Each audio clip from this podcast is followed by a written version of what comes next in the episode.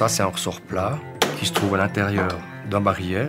Donc, c'est l'énergie qui va donner tous les mouvements à l'automate. Desde la antigüedad más lejana, el ser humano ha creado artefactos capaces de realizar pequeñas tareas cotidianas. Le moteur, c'est le, c'est le cœur de l'automate. C'est pas l'âme de l'automate, c'est le cœur.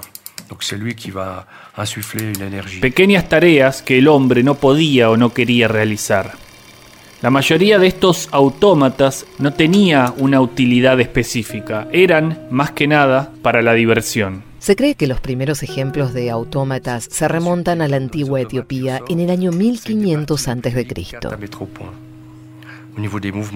Mil años después, en China, Qin Su-se inventa una urraca voladora de madera y bambú y un caballo de madera que saltaba.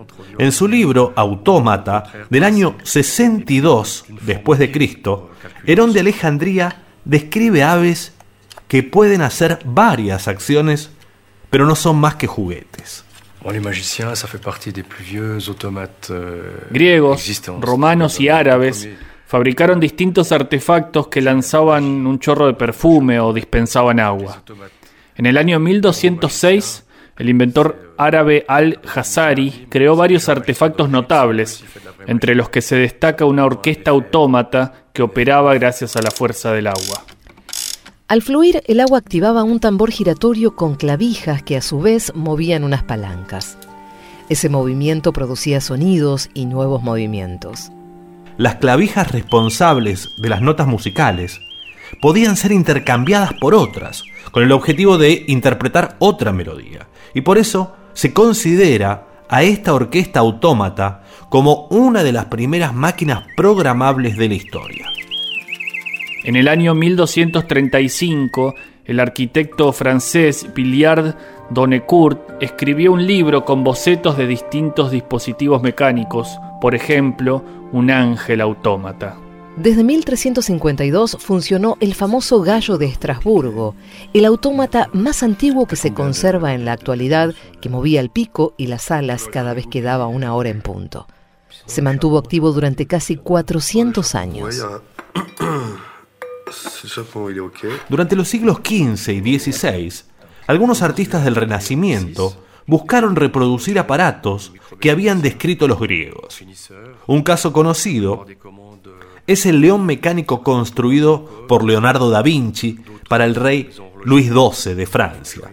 Este león prodigioso se abría el pecho con su garra y mostraba el escudo de armas del rey. En los siglos siguientes aparecieron autómatas con alguna de las características de los robots actuales. La mayoría de estos dispositivos fueron creados por relojeros y como sus antecesores de la antigüedad buscaban, sobre todo, entretener. Representaban figuras humanas, animales o incluso pueblos enteros. En 1649, cuando Luis XIV era niño, un artesano llamado Camus construyó para él un carruaje en miniatura con sus caballos, sus lacayos y una dama dentro.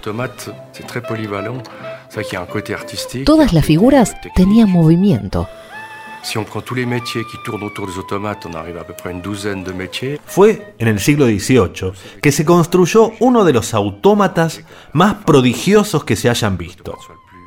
El inventor francés Jacques de Bucasson creó un increíble pato mecánico que fue admirado en todo el continente europeo. Se dijo de él que era la pieza mecánica más maravillosa que se haya hecho. El pato podía alargar su cuello para comer un grano y luego lo tragaba y lo digería.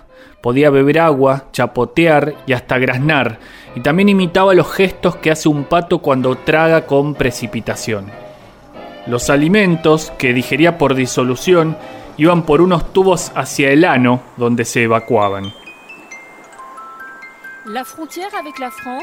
Ese pato no fue el único autómata que construyó Vaucanson. También diseñó varios muñecos animados, entre los que se destacaba un flautista capaz de tocar melodías.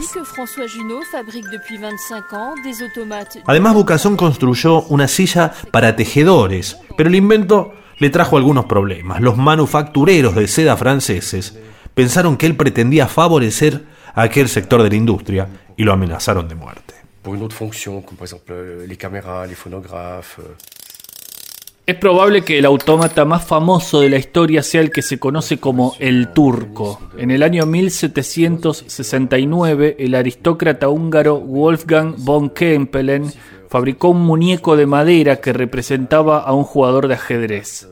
El muñeco aparecía detrás de una gran mesa cerrada de madera que contenía un complejo sistema de engranajes, cables y poleas. En la mesa se podía ver el tablero con sus piezas. El autómata se hizo famoso y hasta realizó giras de exhibición por toda Europa. En esas presentaciones, el turco jugaba al ajedrez con los asistentes y siempre ganaba. Entre sus derrotados estuvo nada menos que Napoleón Bonaparte. Il peut dessiner ou écrire pendant 6 minutes. Había algo raro en ese ajedrecista, no repetía una colección de movimientos como hacen los autómatas, sino que sabía jugar. Era raro, era muy raro. En 1790, y de la nada, von Kempelen desmanteló su ajedrecista. No se supo nada de los restos del autómata por tres décadas. Desapareció del mapa.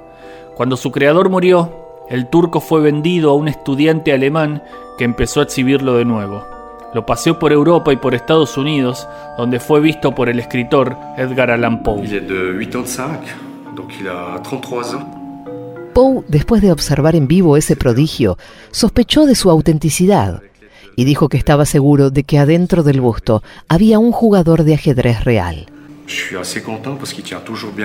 Estaba bastante acertado. El autómata era un truco. No solo no pensaba por sí mismo, sino que oculto, detrás de los mecanismos de la mesa, guardaba la presencia de un maestro ajedrecista. Un maestro ajedrecista real que movía las piezas con un ingenioso sistema de paneles magnéticos. El fraude fue revelado. El autómata más famoso del mundo, conocido como el turco, fue desmontado de forma definitiva.